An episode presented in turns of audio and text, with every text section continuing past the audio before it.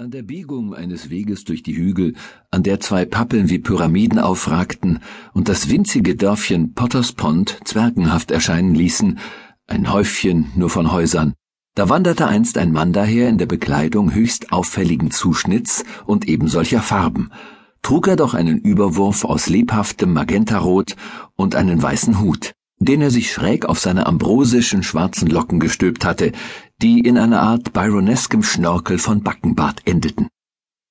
Das Rätsel, warum er solch fantastisch altmodische Kleider anhatte, sie aber dennoch mit einer Miene der modischen Sicherheit und sogar des stolzen Auftretens trug, ist nur eines der vielen Rätsel, die schließlich mit der Lösung des Geheimnisses seines Schicksals gelöst wurden. Hier geht es darum, dass er, nachdem er an den Pappeln vorüber war, verschwunden zu sein schien, so als ob er in die abnehmende und aufhellende Dämmerung geschwunden sei oder vom Morgenwind davongetragen worden wäre. Nur etwa eine Woche später wurde sein Körper etwa eine Viertelmeile entfernt gefunden, zerschellt auf dem steilen Steingarten einer terrassierten Gartenanlage, die zu einem verlassenen und verschlossenen Gebäude hinaufführte, das man The Grange nannte. Unmittelbar vor seinem Verschwinden hatte man zufällig mitgehört, wie er sich offenbar mit irgendwelchen Herumstehenden stritt und dabei insbesondere ihr Dorf als mieses kleines Kaff beschimpfte. Und es wurde angenommen, er habe so Exzesse des Lokalpatriotismus ausgelöst und sei diesen schließlich zum Opfer gefallen.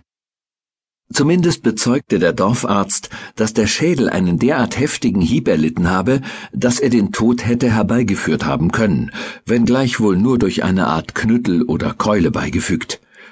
Das wiederum passte ausgezeichnet zu der Vorstellung eines Angriffs durch wild gewordene Bauerntölpel. Doch hatte nie jemand einen Weg gefunden, irgendeinen bestimmten Bauerntölpel zu ermitteln, und die Totenschau erbrachte den Spruch Mord durch Unbekannt. Ein oder zwei Jahre später wurde die Frage auf eine merkwürdige Weise neu eröffnet.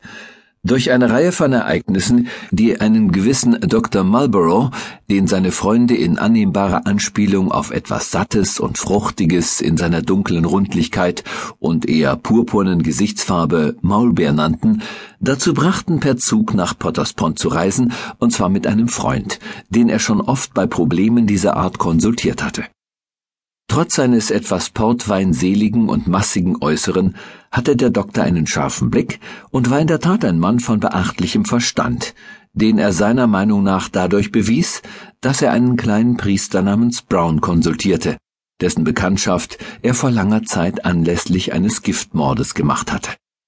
Der kleine Priester saß ihm gegenüber mit der Miene eines geduldigen Kleinkindes, das Anweisungen aufnimmt und der Doktor erklärte ausführlich die wirklichen Gründe für diese Reise. Ich kann mit dem Herrn im Magentamantel nicht übereinstimmen, dass Potters Pond nur ein mieses kleines Kaff sei. Aber es ist gewiss ein sehr abgelegenes und abgeschiedenes Dorf, so dass es reichlich fremdartig wirkt. Wie ein Dorf von vor hundert Jahren. Die alten Jungfern sind wirklich alte Jungfern.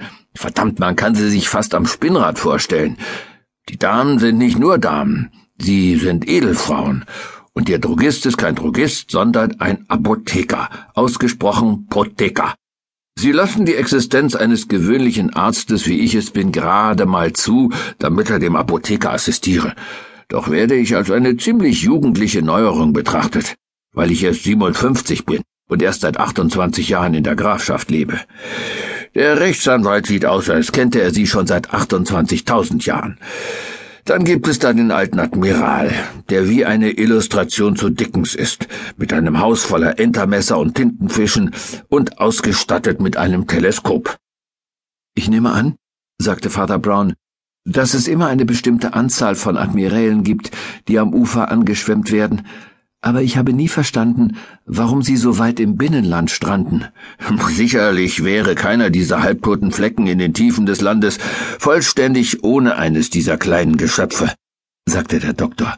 Und dann gibt es da natürlich die angemessene Art Kirchenmann, Tory und Hochkirche jener muffigen Art aus der Zeit des Erzbischofs Lord. Mehr altes Weib als jedes alte Weib. Ein weißhaariger, gelehrter alter Vogel, leichter zu schockieren als die alten Jungfern. Hm, tatsächlich sind die Edeldamen, obwohl dem Grundsatz nach puritanisch, in ihrer Rede reichlich deutlich. wie es die wahren Puritaner waren. Ein oder zweimal habe ich erlebt, wie die alte Miss Carstairs Cario so deftige Ausdrücke verwendete wie nur je die Bibel. Der liebe alte Kirchenmann liest unverdrossen in der Bibel, aber ich stelle mir fast vor, wie er die Augen schließt.